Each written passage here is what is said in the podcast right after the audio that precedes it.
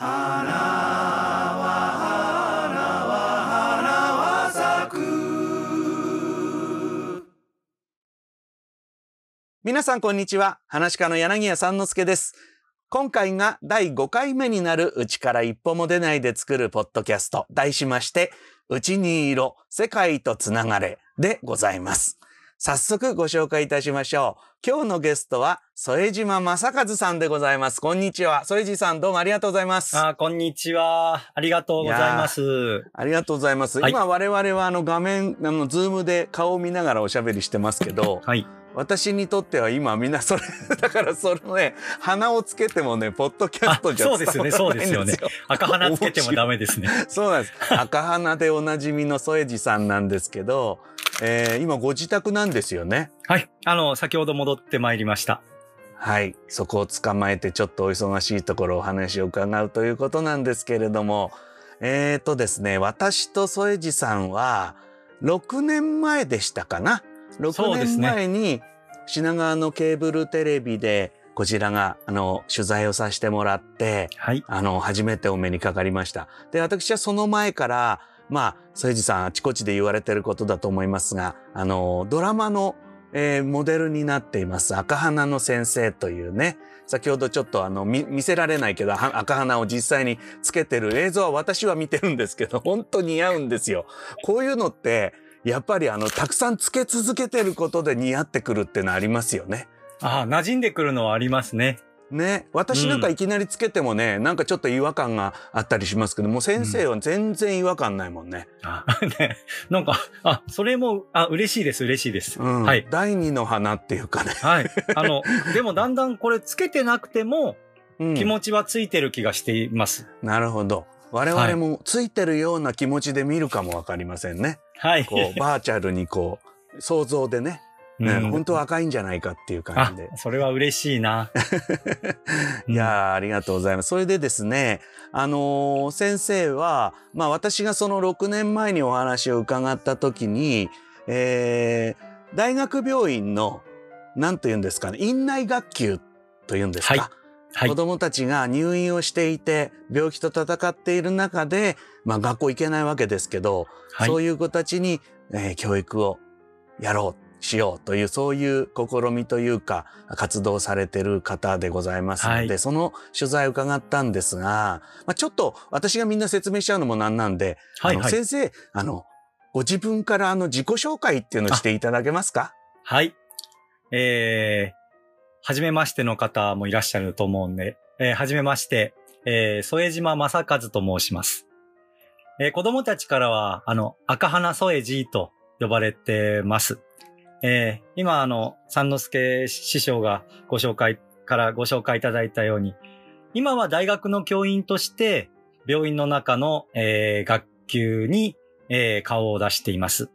えー、先ほどまでも実はあの、えー、病院のあのベッドの子供たちと、えー、うのやったり、えー、おしゃべりしたり、学校の話をしたり、そんなことをして、えー、慌てて戻ってきたんですけど、もともと小学校の教員です。で、25年間小学校の教員をやったうちの最後の8年間が昭和大学という、あの、大学の付属病院の中の院内学級の教員をしました。今は、あの、大学の中に入れていただいて、アドバイザーという形とか担当という形で、あの、入院している子供たちに関わらせてもらっています。はい、そんな感じですかね。はい。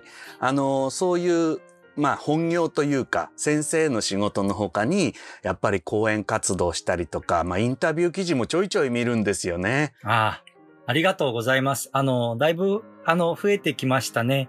あの、僕が、あの、お世話になってた、まあ、うん、教員の中で、病気の子供たちと関わる仕事は病弱教育っていうんですね。病弱教育の教員を、あの、最後ずっとしてきたんですけど、病弱教育の教員って、うん、まあ、病、病気ってプライバシーのこともあるので、あまりこう、今まで表に出てこなかったんじゃないかなと思います。あの、はい、それを、あの、赤花の先生で、あの、取り上げていただいたことがあって、その辺から、あの、ちょっと、いろんなところからお声をかけていただけるようになりました。はい。あの、NHK のプロフェッショナルとか、そういうのもあお出になりましたよね。あ、あれが多分一番大きかったと思いますね。あうんあれはあの、うちの師匠も出たことがあって、あだいぶ追っかけ回されたんじゃないかと想像いたしますがや。あの、とっても仲良くなりました。あの、私は、あの、6週間張り付きだったので、えはい。80時間分のビデオを撮って帰られて、そのうちの100分の1です。あの、えですよね。本番で流れたのは。はい。うんドキュメンタリーってのは本当に大変だなって、あの出る方はね、うん、いや思いますうんね。でも、あの、スタッフの方たちがプロフェッショナルだと思います。ああ、なるもほど。う素敵な、素敵なんですよ。あの、最初お断りしたんですね。えうん。最初はあの、あの、来ていただいたあの教室にですね、え、えカメラマンさんと音声さんと、え。うんそれからディレクターさんが入るってなって、いやいや、子供、ちょっとエネルギー持たないと思ってですね。うん、やっぱりテレビの、まあ、クルーがある場所に入るっていうのは相当異物感があるじゃないですか。はい。ね。はい。で、まあ、それは慣れる、大人は割合そのうち慣れちゃうってことはあるかもしれないけど、うん子。供は結構やっぱり気になるもんかな。いや、あの、特に、あの、具合の悪い子たちって体を治すことにエネルギーを使うので、人間関係とか、新しい人間関係とかって、そこに回すエネルギーがないんですよね。うんなるほど。はいうんうんだから最初はお断りしようと思ってて、ええでも、あの、プロデューサーさんがご挨拶にいらしてくれた時に、あの、小児科の病棟の市長さんがですね、うん。よくこの人を見つけてくれましたねって言ってくださったんですよ。全国にたくさん学校の先生がいる中から、よくこの人を探し出してくれましたって、小児科の市長さんがおっしゃってくださって、ええあ、これは頑張るしかないなと思って、うん。や覚悟を決めて。はい、覚悟を決めましたね。だから、とにかく、あの、今おっしゃったように、あの、子供たちにとって、こう、異物というか、普段いない人にならないように、うんいろいろ考えたんです。あの、あー出席も毎日取るし、えあの、3人の方の名札も、あの、貼って、えああ、もう一員としてね。はい、一員です。もういるのが当たり前。え、に、カメラマンのなんとかさんとか、うん音声のなんとかさんとか、ディレクターのなんとかさん今日調子どうですか？みたいにしても、いてくださるのが、あの教室にいるのが当たり前っていうふうにしていきましたね。ああそれはだって放送に乗らない部分っていうか、はね、バックステージの部分ですよねう、放送 完全に。に乗らない方が多いですね。そうですよね、はいその心遣いとか、やっぱり配慮ってものはそうなるんですよね。でも、あの方たちは本当にすごいなって思うんですけど、子供たちと仲良くなっていくんですよね。ああ。やっぱりそのドキュメンタリー撮ってるっていうその人たちはやっぱりそういう、そちら側のそういうやり方っていうのを持ってるのかもしれませんね。さすがだなって思いました。ああ。私もあの、最価値学級でその6年前に、はい。ちょっとだけ落語をやらせてもらいましたよね、子本当供たちの前で。あの、ええおまんじゅう食べるやつね。そうそうそうそう。あれ、も割合急に決まったことで、はい。あの、ロケの直前に。うん。で、どうしたらいいんだろうって、やっぱり学校で落語を喋るってことはよくあるんですけど、かなりちょっと特殊な環境といいますか、ええどうしたらいいだろうって思ったんですけど、すごく子供たちが楽しんでくれて、ちょっとほっとしたんです。さすがでした。あの、机の狭いところにね、あの、ええ。座布団の講座のようにそうそうそうやっていただいて、うん。で、子供もね、あの、手挙げて、やりたいって言って、ええうん。うん。だそうすると僕私もちょっと最初はね大丈夫かなと思ったけどやってみると本当に普通の学校と同じなんだなっそてうなんです。あの僕らもステージに子どもたち上げて普通の学校寄せは同じようなことやるんでね、うん。あちっとも変わらないじゃないかっていうのが本当に感想でした。あもうあの、そういうことを、あの、知ってほしいんですよね、大人の人たちに。病気ってこう、ちょっと、まあ確かに治療中なんですけど、うん。あの、治療してる時間って本当に一日のうちの数分ですから、うん。あとは子供なんですよね。うん。子供の時間をちゃんと保障してあげるっていうのが、入院中でも治療中でも必要だと思っていて、はい。うん、なんかそこに来ていただいて、うん、本当に子供たち大喜びでしたもんね。ありがとうございました。や私も楽しませてもらっちゃったなっていうのが正直な気持ちです。うん、はい。あのー先生あの今こういうちょっとコロナっていう一つのこう社会の中でですね、うん。あのー YouTuber になったじゃないですか。まあはい、ちょっとね、ざっくり言えば。ざっくり、あのざっくり、言えば YouTuber としてデビューしたというか。まだ、まだ5本ぐらいですけどね。はい。あの YouTube で赤花添えじって検索すると一発で出てくるんですよ。はい、ええもうなんか、そしてね、その下にですね、その私たちのあの、ケーブルテレビの番組が。出るんですよ。素晴らしいなと思って。えはい。え うんええで、見させていただいてるんですけれども、はい。あのー先生がもうこの、まあ5回、もう5回おやりになったですよね、今のはい。時点でね。はい。はい。ええ放送されたのは5回ですね。アップされたのは。そうですねうん。ええで、その中で、この、すまあ、毎回こうテーマがいろいろ変わるんですけれども、あの、病弱教育の知見がコロナによるこの状況にお役に立てるかも。できたら立ちたい。ってこういううん、その、あ、あ、見せてくれてます、今。あの、スケッチブックをね、はいあの、テロップ代わりにやるんですよね。はい。で今もパッと先生出してくれましたけども、これが、まあ一つの動機っていうか、始められたテーマなのかなって私は解釈したんですけれども、うん。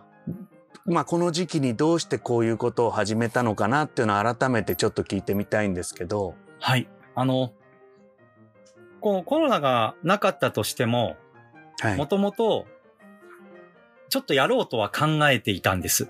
あうん。それは、あの、病気の子供たちのところに、あの、関わってくださる方が増えていて、学生さんも含めて。あ、はい、ただ、どうやって関わっていいかわからないっていう方がとても多いんですね。うんう、ん。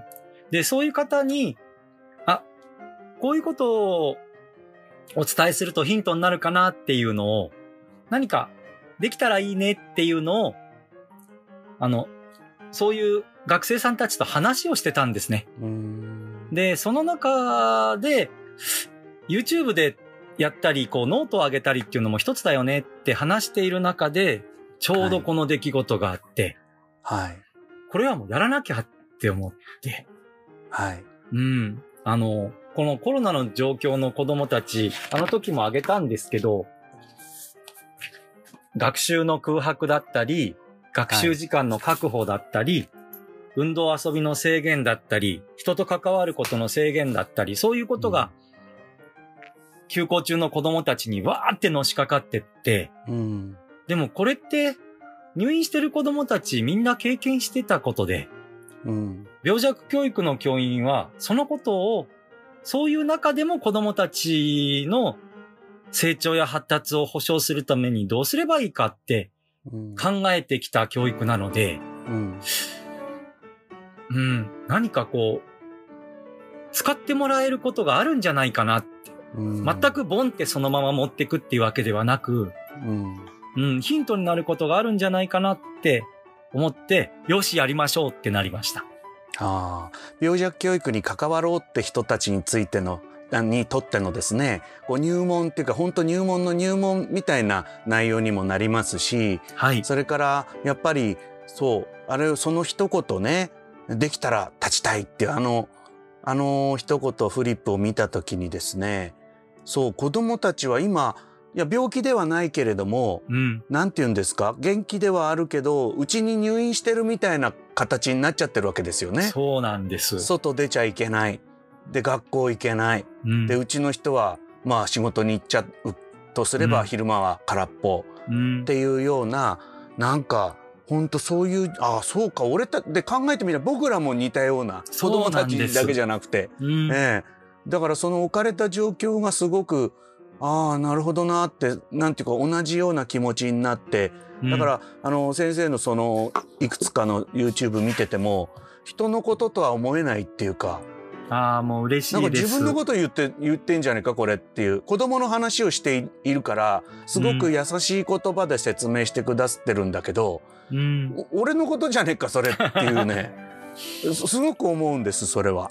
あもう、ええあの、すごく嬉しいです。あの、今までもずっと講演とか、それから、うん、大学の講義とか、小学校、中学校で、高校で授業とかさせてもらうときに、常に伝えてきたことは、子供の話をします。病気の子供、特に病気で入院している子供の話ですけど、ご自分の文化に置き換えて、話、話を聞いてもらえたり、いろいろ考えてもらえたら、なんかヒントになることがいっぱいあると思いますよってお伝えしてきたんですね。ええだから今回はそのことがとっても全員が当事者ですからね。はい。なんかうまく伝わるといいなって思っています。ええだから先生がね我慢とかはい。頑張りとかっていう言葉を使った時ね、はい。まあ簡単な言葉だし子供に頑張んなさいよとか我慢すんのよとかっていうことはそういう言葉よく使うけれども、まあ、僕らも我慢してんだなって。そうなんです。そうなんです。うん、で俺たちも頑張んなきゃいけねえんだなって、うんそう思って、でうんそれをこうで大人っていうのはそういうふうに思った時にうんやっぱりなんだろう、まあ、無駄に長く生きてるっていうか経験っていうかそういうものでなんとなく自分で消化しようとするうんっていうことはあると思うんです。うんだけどそれはなんとなくなんでできる人もいればはいい。やいや頑張ってやろうとはしてるけどうまくいかないとかうん。そういう人がいるじゃないですか。はい。でそういう時先生がその簡単な言葉でねこういう考え方じゃないですかって言われた時うん。全然僕らにも当てはまっちゃうわけですそれが。あ、もう嬉しいです。なんかすごく逆に分かりやすくあの腑に落ちるっていうことがすごく多いなってあの実は今朝も5回目の、えー YouTube を見て見せてもらったんですけどはい。あありがとうございます。かもう十分だなこれはって本当思っちゃうんですようね。んうんうん、なんか、まあそ、そういうふうにこう、自分のところにガーッと引き寄せて考えていただけるのが、本当うんに、本当に、本当に嬉しいです。ありがとうございます。丸が出ました。いろんな小道具を持ってんですよ、添治さんはね。クラウン何しろ子供たちに本当にギューって心を掴んでね、離さないっていう、そういうね、もう本当べん見習いたいぐらいなんだ、僕なんか何言ってんですかあもうそんな、そんな、冷や汗出ます。いやいやいやいや、本当にね。えーうんだから本当、あのこのポッドキャストの概要欄にも、お先生の、えーポッドキャストのリンクを貼っておこうと思うので、ぜひ見ていただきたいなって大人こそ見てもらいたいって。僕なんか子供いないですけど、全然見た方がいいと思いますね。まあ、そういう人でも嬉しいです。うんあの、だ、第2弾始まりますので。あ、そうですか。はい。また5回頑張ろうと思っています。ああ、だいたい週に1回ぐらいの更新でしたね。はい。あの、水曜日、水曜日の夕方に、ええはい、更新しています。そうですか。いや、はい私もね、このポッドキャストは、結局このコロナっていう一つの、あのーまあ変化ですよね。はい。これにもう黙ってられないっていうか、んなんかやらなきゃいられない。あのーうん落語の仕事が全部なくなってしまったので、うんえーなんかやれることはないだろうかと思って、まあそんなにこう、ちゃんとした考えがあって始めたわけじゃなくて、始めてから考えようみたいなところがあって、うん、で、今いろんな方に、あの、お話をこうやって伺ってるんですけど、うん、だからなんかやらずにいられないっていう、この気持ちも私は大事にしようかなって思ってうん。今日先生に、えーこうやってお付き合いいただいてるんです。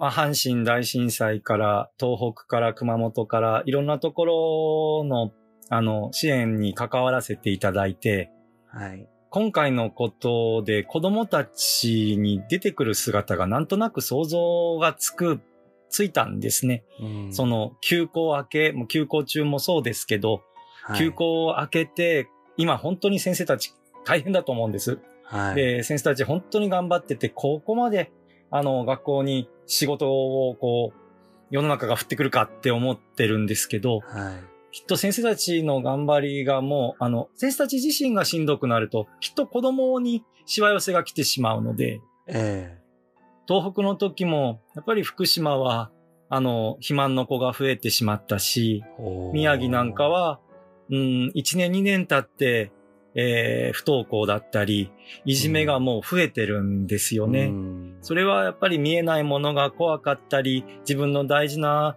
人や大事なものを失ったり、うん、っていうことがこう、後ろにあって、そういうことがで、子供に出てくるんですよっていうのがうんあるので、それをどうにかしてこう、少しでも軽くできないかなっていうのは考えてますね。な、なんかやらなきゃって思いました。うん、被災地だとね、まあ、うんあのエリアが広い狭いはも問題の大小ではないんですけれども、うんあのー結局これから全国いっぺんにこのことが起こるはいとい。うことは安易に想像できるじゃないですか。うん一斉にもう日本中の学校があのダメストップしてたのがドンって始まるわけですから、うん、うん。今大体あれですか品川私品川区民ですけどはい。品川区は今1日おきぐらいにこう交代で通ってるんですよね。はい、分散登校してますね。ですよね。だはいまだ、あのちゃんとアクセル踏めるっていう状況ではなくて様子を見ながら少しずつ始めてるっていう、うん。うん、今はそんな状況じゃないですか。はい。でこれからもうフルにドンって始まった時にうん。何かまた違うことが出てくるとか。そうですね。あの、今の間に人人数が少ないので、きっと感染のことの手順であったりとか、うんそれから、あの、どういうふうに学習を進めていくかっていうことも一つ大事なことではあると思うんですけど、はい人数の少ない間に表情とか仕草とか、その子たちの声を聞いて、今その子がどれだけしんどい思いをしているかっていうことを、あの、受け取っておく必要があると思うんですよね。うん30人、40人のクラスになったら、やっぱり声の大きいとか、その、アクションの大きい子たちに、あの、目が向いてしまうのは当然なので、はい。そうすると、こう、先生って言えない子たちもきっといるはずなので、うんうん。で、あんまりこう、うん、言ってはあれなん、でも、まあ全国の方はきっと分かってらっしゃると思うんですけど、みんながみんな学校に戻りたいわけじゃないんですよ。うんうん。やっぱり、そうね。あの、お家がラッキーだったって思ってる子は少なからずいるのでう、んうんうん、そういう子供たちがこの状況から学校にもう一回ってなった時に、うんやっぱりよっぽど考えて、よっぽど手厚くしていかないと、今のうちに。うんうん。まあ、学校の役割が変わるっていうことなのかもしれないですけど、うんいろいろ起きてくるだろうなっていうのは想像がつきますね。うんでこうやって話聞いててもね大人だって会社行きたくないやついっぱいいるんだろうなって 一緒にやっぱり同時に考えちゃうんですよ本当に人事とは思えないっていうね、うん。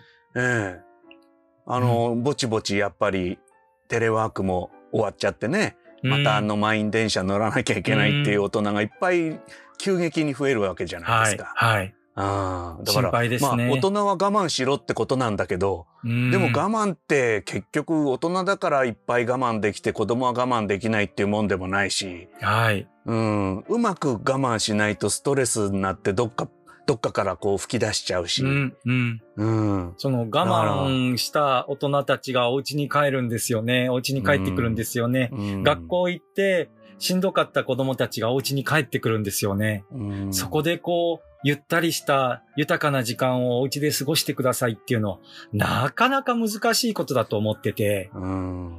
つい子供の視点、視点から見て喋ってしまうんですけど、うん。うん。いや親御さんも大変だ。だから。大変、大変。親御さんはその上にもう一我慢しなきゃいけないっていうかね、うん。こらえなきゃいけないっていうか、そう。うんで、自分たちのレクレーションもなくなってますからね。うんうん。自分たちがリラックスする場がなくなってるし、うん一人でいられる時間も減ってるし、うんうん。考えていかないと、うん。うん。と思います。そうですね。はい。あの添治さんははいよく私が夜やってる YouTube ライブにも遊びに来てくれ もうて昨楽し日もいです。遊んでくれたんですけど私もあれはまあいろんな側面あるんですよ僕が毎日喋っていられる訓練、トレーニングになるはないっていうのもあるし、えーで落語はやってないんですけど、はい。毎日喋るっていうのは大事なことだなって思ったりとかあとはですねやっぱりやっててあのまあもちろんうちにテレビがないという人はほとんどいないそれこそ YouTube は見られるけどテレビがないっていう人はあんまりいないと思うんですよ。だけどもやっぱりテレビって見てるとあのどうしても今の世の中を反映してしまいがちなちょっと暗くなったりする、うん。ストレスになったりすることもあるからテレビももういいなって思った時の何かがないと。でそれ今うん。生のものだと一切うんできないので、なんかこのふざけたあのテレビでもない何でもないふざけた空間ってないかなと思って私毎日ふざけたことをやってんですけどいや、でもだから結構く来てくださる方ってねまあ今ちょっと会社も始まって少し忙しくなってきてるけどでもやっぱり毎晩のように来てくださるんですよ。うん。ううん、ん。だから大人もねほんとそうなのかなって。うん、そうだと思いますね。ううんん。あの、昨日のあの、3対3でしたっけ？うん、3×3 あね。3×3 楽しかった。1も当たりましたからね。ああそうですそうでいす。椅子椅子。ええそうそうそう。あああいうねでも今ほら遊ぶっていうとなんていうのかな？どっかへ遊びに行くとかうん。みんなであのテレビゲームやるとかうん。なんかそうういういろんなねカラオケに行くとかん。はいなんか。そう今までできてた遊びはもう当たり前になってたんだけどそれが一気にスパってなしになっちゃって、うん。そうするとほら今まで見向きもしなかったトランプでもしようかとか、うん。なんかしりしりとりでもいいと思うんですよ。しりとりで、うんしりとりなんか普段バカバカしくてやらないじゃないですか。うん。うん。今はスマホをみんな持ってるからあの退屈だなって思ったってそういう遊びはしないでしょう。はい。うん、だけど私はやっぱりちょっとヒントがあってこういうなんか昔子供の頃にやってた、うんあ、の声とまあせいぜい鉛筆と頭だけでできるような簡単なゲーム、うん。こういうのって逆にやらないから新鮮だなとか、うん、で意外と頭使うなとか。あの、病院の中ではそういうゲームの方が喜ばれるんですよ。ああの、しりとりも、その、こう、喋るのが苦手な子のところには、絵しりとりをやりに行きます。あ、あ画用紙と色。そう、画用紙と色鉛筆持ってって、うんだいたい僕が最初にリンゴ書くんですよ。うんで、リンゴ書いて、うん何も言わずにリンゴだけ書いて、うん矢印書くんです。うんそれで、色鉛筆と紙を入って渡すと、うんパッてひらめっこは、ゴマを書いたり、ゴリラ書いたりしてくれるんです。ごま、ごまは面白いな。てんてんてんって書く。いいですね、ごま。おおーとか思って、それで、わかんないって顔した子は、その僕が次にゴリラとか書くわけですよ。で、また矢印書くんですよ。えで、あの、喋らないでずっと続けていくとかね。えうん。やりますね。あの、本当は、あの、ベッドでゲームしてる子たちも、うん。みんながみんな楽しんでゲームしてるわけじゃなくて、うん。暇つぶしたくてゲームしてる子のところに行って、うん。そういうこう人と関われるトランプだったり、ウノだったり、そういうのをポンって渡しに行くと、もうセーブもしないでパタンって閉じてうん。一緒に遊んでくれる子たちもいます。あ遊びたいんだよね。ゲームがしたいんじゃなくて、そうなん。誰かと遊びたいんだ。遊びたいんです。うん。うん。まあ今だって本当1ヶ月ぐらい学校休みになっちゃってね1ヶ月以上かでいくらでもゲームうちでしててってそういう子もいると思うんですよ。もうなんていうのもうやめろってもやめないっていうかね一日何,、うん何時間もやっちゃうって子も随分いると思うけどうん。いくらなんだって飽きちゃうもんね。飽きてますね。うんただ本当に好きならね、もう本当にそのゲームに打ち込んだっていいとは思うけど、うん。暇つぶしで仕方なくやってること子がいるとすれば、うん。それはなんか違うものをあの、はい。持っあげたいていきますね。ですよね。はい。だからもう、ん。あの、親御さんたちからそういう質問をいただいて、うん。そのゲームばっかりやってるんですけどどうしたらいいでしょうかみたいな時に、いや、本当に楽しそうにワクワクドキドキしながらやってたら止めないであげていいと思いますってうん。伝えるんです。だけど、うん。なんか無表情でぼーっとただ時間を潰すためにやってるように見えたら、うん。なんかちょっとこんなことやらないとか、ううん。ん、一緒にお料理でも作んないとか、なんかそんなことを言ってみたらどうですかってお声かけしてます。なるほどね。その子のやっぱり表情とかからやっぱ心の中にちょっと入ってあげるってことですよね。あの、うん見えてる現象だけ見てゲームやめなさいとか言うんじゃなくて、うん。うん。どうしてゲームやってんのかっていうことですよね。そうもうそほん、ほんの一歩なんですけどね。うん。相手のとこにふって入れたら、ああ、そう、だからゲームをずっとやり続けてるんだってわかると思うんですよね。うんわかんなかったら聞けばいいんですよね。そうですね。楽しいのって、うん、別にって言いますよ。そそんなもんでいいいいいいでしょうね子供の反応なんてね、うん、う。うんん別に立派なことを言わなくたっていいんだもんねう。ん。うんじゃあなんかやろうかって。うん。じゃあその今やってるところが成分とこまで行ったら呼んでよとかあ言います。うあなるん。ほど、うん。うんそうやって少しこう心に近づいていくっていうそうですねことなんで。すね。そこはものすごく考えてこうアンテナ張ってやりますね。うんうん。先生はねもともとは普通の先生って、普通の先生って言い方があれでですけど 学校の普通のこ子供たちを毎日教えているっていう、小学校ですか？はい。小学校の先生だった小小学校です。ですよね。小学校。でそのまあ普通の先生がそうやってちょっと変わった境遇にある子どもたちの先生になっていくそれは何かきっかけがあったんですか？ね、3時間ぐらいかかりますけど。話。それは3分では喋れない。あーいや、あの、うん一番、あの、まあ、僕が教員になっまあ、もともとあんまり体丈夫じゃない、小さい頃から病気をいっぱい繰り返してた人間なのは一つあります。で、あ教員になってからも、あの、3回ぐらい大穴を開けているので、入院、入退院繰り返して。で、そこでえ出会った子がいてですね、え病院で。病院の中で。で、あの、出会ったって見ただけなんですよね、廊下にいるのを。うんもう僕まだその時はね具合が悪くて、ぼーっとしてたんですけど。うんただ、看護師さんに聞いたら、あの子あんま外に出られないみたいなのって言われて、学校どうしてんのかなーって思ってたんですけど、うんもう病院の中は不幸で、外に幸せがあると思ってますから、もう一日でも早く帰りたくて。で退院したよね。うん退院したら忘れてたんですよ。その子のこと。もう失礼なやつです。もう目の前の子供たちと、うわーみたいにやってましたから。はでもまた具合が悪くなって入院した時に、あの子どうしてるかなって思ったんですよね。うん。まあ退院したっては聞いたんですけど、でも僕が考えてるように病院の中が不幸で外に幸せがあるんだとしたら、えうんあの子ずっと不幸だよなって思って。うん。いや、それはおかしいよって思って、うん。たとえ入院してても治療中でも病気を抱えて生きてたとしてもうん。幸せがあるべきだよなっうん。て思ったんです。で、まあいろんな勉強をする中で心理学の勉強とか学校に行けない子たちのの関わりの勉強をしていく中で、あ、病気で学校に行けない子たちがいるんだっていう資料を見て、そこに行けないかなって思ったのがきっかけです。3分以内になりましたか？大丈夫でしたか？それはすごくあのかいつまんできっと本当は話すと長いんでしょうけれどもはい。ありがとうございますやっぱりなんかそういう出会いなんですねそういう場面に出会ったことでまあうん考え方や生き方が変わっていくっていうことですよねそうですね。うんうん。うん。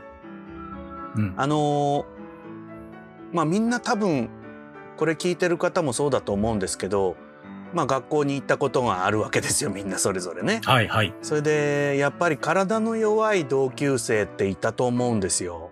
クラスの中にね。うんうんうんで私もあのーある、まあ、小学校の頃でしたけどやっぱり入退院を繰り返してる人がいて、うんうん、でそういう子って戻ってはくるんだけど、うんやっぱりこうなんていうのかな学校って残酷なところでもあってそういう子が、なかなかこう輪に入ってこられないとかでその子はすごく入ろうとしてたんですよ。明るい子でね、ああ、ええ。頑張ってたんだね。うん、頑張ってたと思う。うん。だけど今子供心に思い出すとやっぱりちょっといじめられる要素がなくはないっていうかそのうん。ほら、なんていうのかな時々帰ってきちゃまたいなくなってまた結構いあの出たり入ったりしてたのでうん。やっぱり子供って残酷なところがあって、やっぱり、りなんか異物として扱うっていうんですか、うん。うん。うん。それはね私も今思えばあのあったなーって思うし。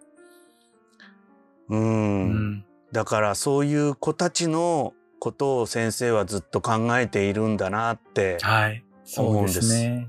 うん。だから、あの、本人にも僕らは力をつけていきますので、うん。一人でできていられたり、助けてって言えたり、うん、遅れてる勉強も自分でやれたりっていうのをうん。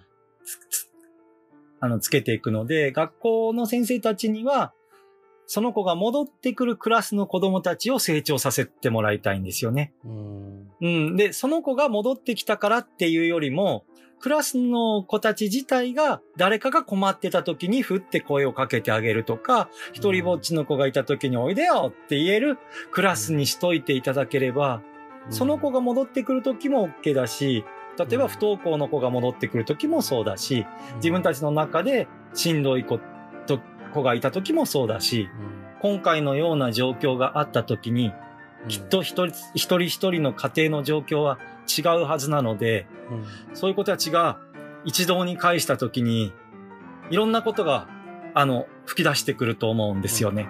うん。またはこう、吹き出さないようにじーっとしてるかもしれないんですけど、うん。そこにこう、どう関わるかっていうことを育ててほしいなっていうのは、すごく思いますね。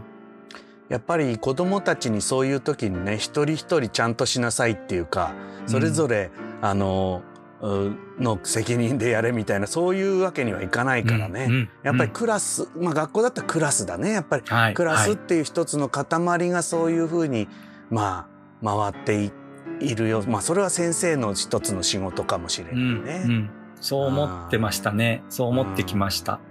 うんなんか大人だとそれは一人一人の力であの、うん。積み上げてとかって言えそうだけど、うん。子供はなかなかそこはちょっと難しいからうね。んうん。うん。うん。でもこの状況は大人も大変ですもんね。そうなんですよね。うん。そこが、うん。うん、だからもうそういうまあそういう考え方をしなきゃいけないとか大人も大変だとかっていうことはやっぱり先生がこの時期にこうなんていうのかな自分の仕事の中であこれ同じじゃないって気づいたことでね、うんやっぱり変わることがあるんじゃないかって。これあの動画を見てる人がとても多いってこともね、あの、うんすごく、あの、それを物語ってると思うんですよ。これ子供は見ないもんね。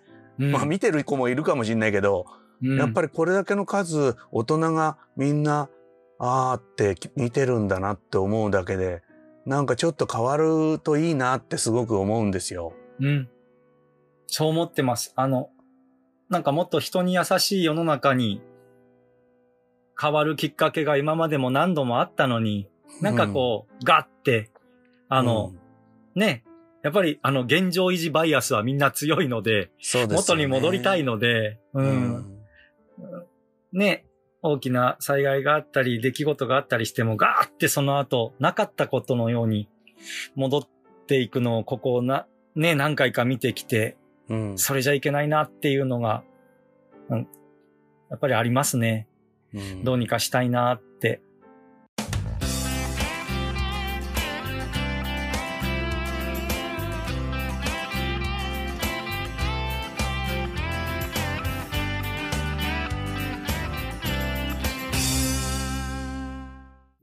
目の前の子供たちっていうのももちろん毎日大変だけど、ちょっと少し大きく捉えた世の中みたいなものも、これからやっぱり見ていかなきゃいけないうん仕事なんだろうなと思うと大変だなって思いますね。でも、あの、そうやってこう、ん？自分が、私がこう発したことを、その、教育っていう業界じゃない人たちがこう、ヒットしてくださって、うん。うん。そこにこう、声をかけてくださるっていうのは本当にありがたいですね。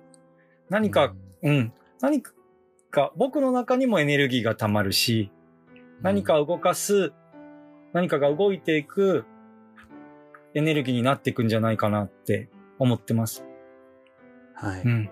あの先生、はいあのい一時期やっぱりそのまあテレビや何かでね取り上げられたりした時っていうのは世の中みんな結構振り向いてっていうかねうわすごいとかあこんなことがあるんだとかって結構あのまあスポットライトが当たった時があったと思うんですよ。はい、はい。うんでも世間ってそういうもんだから時間が経つとなんていうのかなだんだんそれがしょしょぼんとしてい,、うんうんくっていうか忘れてしまうというかねこれはもう世間っていうのものの避けられない特特徴なんですけど、それでもずっと先生は毎日毎日これを考え続けてるってことが大事だなって思うんですよね。ありがとうごすざいます。ごいことだと思う。うん。うん。やっぱり一時期みんな、あの、ああ、そうか、こういうあ頭に花つけてる、頭に花じゃないや、花の頭に赤い花つけてるうん人がいるんだってすごくインパクトもあったし、素敵な話だったしね。うん。だけど、それはその時だけのことじゃないっていうことをね、うん。やっぱり知ってほしいなって僕は思うし、今、うん今こそ、今また大変だし。うん。うん。で、今日、まあ、このお話をしてても、何か結論が出るっていうわけではないですけど、でも、こういうおしゃべりで、何かこれ聞いてる人が、なるほどな、とか、なんかそれ考えてくれると嬉しいなと思って、もうそれで先生ちょっとお呼びしたっていうのもありがとうございます。なんですよね。ずっとな、だから僕ら6年前に会って、まあやっぱり取材もしたけど、その後6年間もずっとそれをやってるわけだから。そうですね。そのために、あの、小学校の教員は辞めたので、うん。それ、、そこか、そこに居続けるって子供に約束したので、うんうん、ただ、あの、本当はもうちょっとあの、院内学級にいられると思ったんですよ。でも、こう、まあ、あの、いろんなとこ動いてて、今はその、院内学級のない病院に回って、ベッドの上で、暇そうにしてる、しんどそうにしてる子供たちに声かけに行ってます。うん振られるんですよ、大体。もう 振られる。それはね、うんそこはそういうもんだよね。そんなうまくいくことばかりじゃないだろうし、はいうんまあ、なんていうのかな。教科書通りやればその通りになるとかっていうもんでは全然ないじゃないですか。そうなんん。だからあとは先生の後へ続く人がい。どれだけ出てくるか。うんで、みんな失敗してていいわけで、はい。まあ失敗する中から何かを見つけ出すしかないっていう、うんまあ性質のもんですよ。だってこれうんどんなに世の中の技術が、しテクノロジーが進んだってね、なくならなければ、これがうまくいくっていう保証もないっていうか、もうただがむしゃらにやっていくしかないっていう性質のもんですよね。2世代後を育てたいですね。うん次の後輩たちの中にはそうだよねって言える人たちがいるんですけど、その次の今の学生さんぐらいの年代の人たちに、あ、こういうこと大事だよねって思ってくださる方たちにの、こう、うん、バックアップがしたいなって思ってますね。だから今回の、うんそうやって、うん、世代をつなげていかないと、まあ、使命は終わらないっていうかね。うん。やっと、やっとそう、そう、あの、自分がこう、やるぞっていう時もあったし、うん、誰かがこう、できてないと、あ変わりますとかいう、あの、じ、時期もやっぱりあったんですけど、うん、今、今回の YouTube をやってくれている、あの、方たちは、学生さんが中心なんですよ。ほーうん。だから、あのーそれを手伝ってくれてる人たちに、こう、ちゃんと渡せて、いつかこう、もっと裏方に回れたらいいなって思います。あの先生も私もよく私あの YouTube で言ってますけどローガンズなので、僕は先生のあの配信でお便りを読むときに老眼鏡をかけるところが可愛くて好きなんですけど 最初からかけとけばいいのにって。いやいや、あの、最初からかけときゃほら老眼だってバレないからあの、これ、これと、これが難しいんですよ。あ鼻、鼻とメガネかけはちょっと、こう、あ合わないんだ鼻眼鏡になっちゃうはいはい、ちょっと難しいんですね。あの、なんかこういう、あの、おじさん昔いましたよね。鼻、ああそう売ってたじゃないですか売ってなんかそういうおもちゃ売り場 ちょっとその、うん。やっぱ鼻の時はメガネつけないので、こう。そうですね、はい。鼻と眼鏡両方だと面白くなりすぎちゃうかもしれないなちょっと。そしたらこう、あの、あの、よ、淀川長春さんでしたっけ？まつげがこう、ピコピコ動くような。眉毛かはいはいはいはいええあんなのにしないと。うん、本当だね。小松正夫さんみたいにこう。うん、もうほんとコントみたいになっちゃうからね。うん、うんいやだからそういうね仕草を見ててあのそうだから若い人って今出ましたけど、はいもう僕ら若い人にそうやってこうバトンをうん。渡していかなきゃいけないんですよ、うん。老眼鏡かけるってことはね。そう思い世間。じゃねまだまだ何言ってんのって言われたりもするけど、もうしっかり自分がローガンズであることを自覚してね、うん。でそうなるともう次ってことを考えなきゃいけないって思うんですよね。思えるようになりました。うん。でうん、で若い人いやこっちから見て若い人はダメだねまだとかっていうのは簡単なんだけどでもその先生を応援してくれる若い人がいるってことでしょ？そうなんですよ。それはすごいパワーじゃないいやですか。もう本当にね、ありがたいんです。うん、もう私今から先生のお手伝いしようと思ってももう使い物にならないから そんね。なことないですよ。いややっぱり若さってすごいなって近頃思うんですよ。うんだからそうやって続いてくれる若い人がいて、はい。うん盛り立ててくれてるって幸せだなって思います、ね。いや、もう本当幸せです。自分があの年齢の時、どんなことが頭の中にいっぱいあったかって考えたらもう恥ずかしくて言えないですもん。うん、いや でもそれがずっとそうやって続いていくのかもしれない、うん自分だけが若い頃ダメなんじゃなくて、うん結局若い人も僕らぐらい年になった時に同じことを思うっていうかねそう、そうだといいな。ううん。ん、それで僕らが若い人を見て羨ましく思ってるぐらいのバランスっていうんですか、うんね、うん。それぐらいがだ若いやつなんかって言ってるとさあんまりこう幸せが降ってこないっていうか、ん若い人すごいなって思ってて、うん。で若い人もちょっと上年上の人すごいなって思ってたりすれば、うん。それはなんかすごくいいお互いなんていうのいい作用をし合うっていうか、循環しますよね。響き合うそうなんですよねうん。なんかこう、うん蓋をしたり、あの、杭を上からこう打つような、あの、うんローガンズにはなりたくないですね。そうなんですよ。うんだローガンズを認めるっていうところからね、前向きにローガンズと名乗るところから、はい。そういう若い人へのこう接し方とか頼り方とか、うん頼られ方とか、ちょっと考えられんじゃないかなって、最近は開き直ってます。ローガンズ。ローガンズですね。じゃあ、あの、私も老眼鏡かけて。副島先生もすっかりもうローガンズの仲間入りですから、今ねローガンズ募集してんですよだから。あ入。れてください、僕も。うん。あの、そう。それで入会資格は老眼鏡をかけるっていうだけではないんです。それだけだと、うん。ローガンズには入れなくて、結局今言ったようなその自分を老眼と認めたとこからうん。何ができるかっていう、うんあの志をローガンズの入会資格としたいっていうかね。あう私は入れそうですか？ん、いやーそりゃそうですよ。ありがとうございますだってもうすでに若い人が応援してくれてんだもん。うん。もう本当に。もう私 で私が別に入会を認めるっていうほど偉くはないんですけどそうやって一緒にやっていきたいですよねそうだとローガン思います。ズ世代は。あ、いいですね。うんうん。ちょっと肩のにも折ります。いやいや本当ですよ、いいんですよ。うん。眼鏡かけたって、お便り読めなくて。ね。眼鏡かける可愛いと思った僕はいねやいや、ちょっと待ってっていう、こう。うん。そう。だからあのスケッチブックに書く字が大きいのもすごいよくわかります。大きい方が見やすいんだろうなっていう、ね。あ、そういうね。あことが大体分かってくるんですよ。老そう老眼になると小さい字より大きい方があのいいんだなってことに気づいてくるんですよだから。すごいか見、えた頃はうん。あのちっちゃい字の方がいっぱい情報量がこうんれ一枚の紙に書けるからいいじゃねえかって思ってたけど今度読む方の立場になった時にあもっとこう大きな字であのしっかり書いた方がいいんだなって、うんこれ若い時気がつかないからねあ。すごい考えますよね。ん何を、うん何を書くかって。うんうんそう、本当に短い言葉で大事なことをドンって伝えるのってどうすればいいんだろうって、あのうん、何度も書き直すんです、あれ。ああのスケッチブスケック、ね、ッチブック、はい。ううん。ん。ね、うん。あれはねやっぱり手書きの良さっていうか、うん。だからそれこそ編集のやり方を覚えればこの画面の下にビッて出すことできるじゃないですか、うん。簡単に。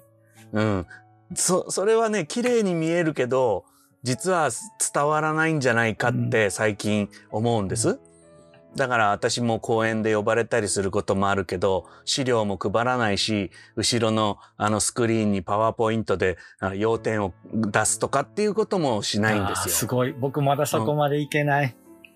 そっちの方がなんか集中してもらえるっていうか、んだってパワポのファイル配っちゃえば喋んなくていいぐらいちゃんと書いてる人いますよ、ね。はい。で、それ読んでる人もいますよね。そう、それ読んでる。まあ自分の原稿としてそのパワポを使うっていう人もいるから、まあそれを手がかりに喋っていくんだけど、うんでも、だったら、それでいいじゃないですか。うんうんもうそのパワポと資料配って別にわざわざ喋りに行かなくてもいいってことになっちゃうので、やっぱり伝える手段って、そこはアナログの方が良かったりすることもあるでしょ、あの、ねスケッチブックにこう書いてるのは、僕あの、よく画用紙に書いて教室に貼ってたんですね。はい。だから、あの、教え子からうん。連絡が来て、うん。久しぶりの先生の授業を受けたみたいって言われました。ああ。なんかもうなるほどね。あの、すごい嬉しい反面、あの子たちが見てるんだって思うともう、ちょっと、うんちょっと背筋がピッてします。ああ緊張する。ちゃんとやんなきゃって。うん。うんあの、学校って先生が書いた字がこう、教室に溢れてるところですよね。そうですね。そうですね。で、それは今、今でもそうなのかな？なんか、それが、例えばプリンターとかで簡単に出せるようになったこの時代にね、うん。そういうものが活字っていうか、パソコンのフォントに置き換わってるとすれば、ちょっとそれは残念なことで、だって先生にも字が下手な人とかいたりしてさ、それがまた良かったんですよね。うん、うん、いいはずなんですよね。うん。うんでも伝えようって気持ちがあって書いてる。先生の、うんあの、その、スケッチブックってね、なんかね、ほとばしってんですよね、それが。ああ、嬉しいな。なんか、なんか伝えたいっていう気持ちを、だから、綺麗に、なんていうの、上手にレイアウトしてるっていうよりは、なんかこう、気持ちがブシュってそこへこう、吹きつけられているっていうか、それもね、ぜひねうん、これ聞いてる人に見てほしいんですよ。ああ、続けたいです。そうそうおお同じ字がねあの活字で書いてあるより全然伝わり方が違うって思うんですよ。ありがとうございます。続けます。ね私もだ私も最近ほらこういうこういうのさ あの配信でこれこういうのって言ってもあの聞いてる人にはわからないけど、はいなんかあると思うんですよこのアナログでね、うんこう出す伝わり方っていうのはね。うんいやーありがとうございます。いえいや俺この話僕全然まとめようと思ってなくてただ雑談なんですけど、多分こっからなんかあの受け取ってくれる皆さんの聞いてる皆さんのなんかに期待したいっていう、はい。そういうことなんです。ありがとうございます。ちょっと最後なんか言いたいことありませんか？こう。いやいや、あの、僕はなんか聞いてばっかりで。いや、あの、えうん、また、ある程度、こう、間が空いて、あれどうなりましたか、うん。とか、今、えどうなってますか、とか、またそんな機会をもらえたら嬉しいですね。ああ、うん、うん。それがやっぱりあんまりテレビがやれない仕事なんだよね。うん。あの、その時は何何十時間もべべったり張り付くけど、例えばニュース、テレビのニュースなんかも、なんかすごい残酷なこととか、その起こったショッキングなことはやるけど、うんじゃあその事件が3年後どういう風になってるのかとか、うん結局解決したのかしないのかとか、その人たちがどうなっちゃったのかとうか、んうん。ねえだってその時疑われてなんか指名手配とかされてた人がもしかしたら違うっつって、もう。全然違う人が逮捕されてたりしたって、僕らそれを知る機会もないじゃないですか。だからやっぱり後を追うっていうのはすごい大事だなと思ってて、で、僕らのあの、ケーブルテレビの番組はちょこちょこそういうことは始めてるんですよ。あ嬉しかったですよ。あの、あの人、な、何してんだろう？あれはまあちょっとね、うん短い時間で、あの、かつて出ていただいた方にもう一回聞いてみましょうっていう感じだったけど、でももう一本撮ってもいいと思うんですよ。うんそれこそ、まあ僕の番組は10分番組だから長くはできないんだけど、もう一回、あの、あの時のあの人が今こうだっていううんことでもね、もう十それはあんまりテレビにできないことだから、うんあの、一般的な。それはスタッフとも話をしたりするんです。うん。あまた話してくれますかじゃあ。もちろんで。す。もちろんです。私のこのポッドキャストがどこまで続くかはあまり保証ができないんだけれども、うんえーでも始めちゃったんだからまあ今は週1まあこのこのひ人から話を聞くものは2週に1遍ぐらいペースになってるんですがでもなんかできるだけなんかやりたいなとは思うんですよ。はい。ええいやあの今日5回目であの結構遠い方から攻めてったんです。うんあのせっかくだから、はい。あのどうせ会えないんだから、うんうん。と 遠いとこから行こうって海外に繋いだりとかしてたんだけど、実は先生が今までで一番近い人です。距離的に。本当に近いですね。都内でしょ？だってうん。どう考えたってね、お勤めも品川区内でしょ、そう するとすごい近いんだけど、うん。うん、でもそれでもこうやってリモートで喋ってるっていう意味だとあのもうどこも関係なくなっちゃってるんですよ。はいはい近かろうが遠かろうが同じ距離っていううん。ことなんでまあまた先生にもあのお話聞きたいな。はいはい。うん、きお話聞くっていうかただこうやって雑談してほしいだけなんですおしゃべりをしたいですえー私も結局人と喋ることが好きなんですよね。うんうんなんか、いろんな人と。そこにこで今、うん。う、チョイスしていただけて、選んでいただけて嬉しいです。い。やいや、もうでも出てくれるかもしれないなって人にしか声かけられないからそこはまた気の弱いとこなんですけど。無理やり OK です。なんかそれこそあのうんプロフェッショナルみたいにもうずっと口説いてなんとかとかってそういうあのうん気力があまりないもんですからうん。もしかしたら出てくれるんじゃないかなと思って声かけてみたら本当に2つ返事ではい。出てくださったんで、ありがたいですね。あの、もう、あの、ええ夜もエネルギーもらってますし、ええあの、落語のあれも聞かせてもらっているので、あはい。あの、あ YouTube りがとうございはます。えー子供たちの前でまたやりたいですね。あれは収録だからまあついでみたいになっちゃったけい。ど、うんねえなんかできたら嬉しいなってちょっと思ってます。はい。うん、はい。ありがとうござ計います。画しますね。ええじゃあまた一つはい。いろんなとこでお目にかかりましょう。今ありがとうございます。日はありがとうございました。いえ、こちらこそ、お大事にお過ごしください。ありがとうございました。いかがでしたでしょうか？